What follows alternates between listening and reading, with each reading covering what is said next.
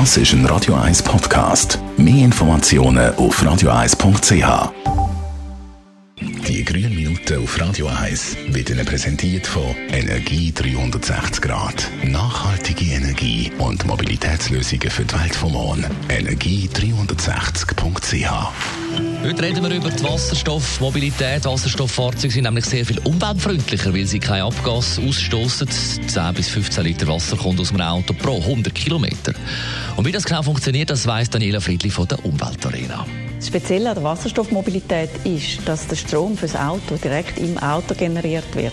Das heißt, der Brennstoffzelle führt Wasserstoff zusammen mit dem Sauerstoff von der Luft und das gibt eine starke chemische Reaktion, die sicher viele noch kennen aus der Schulzeit, so eine Knallgasreaktion und daraus entsteht nicht nur Wärme, sondern auch Strom, der dann über einen Akku den Elektromotor antreibt. Und darum hat das Wasserstoffauto auch keine Batterie.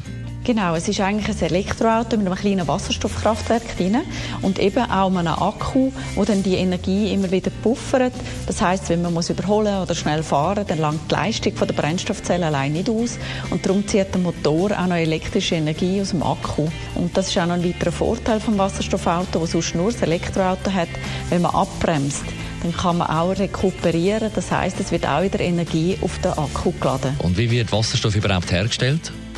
Das macht ein sogenannter Elektrolyseur, der Wasser aufspaltet in Wasserstoff und Sauerstoff.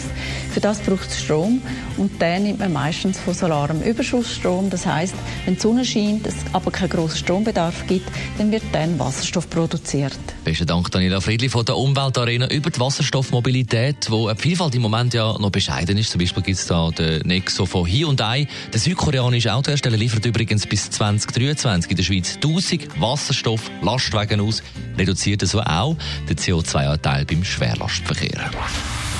Die grünen Minuten auf Radio 1. Jederzeit auch zum Nachlassen als Podcast auf radio1.ch. Jetzt Lady in Black und im Anschluss das Beste vom heutigen Morgen.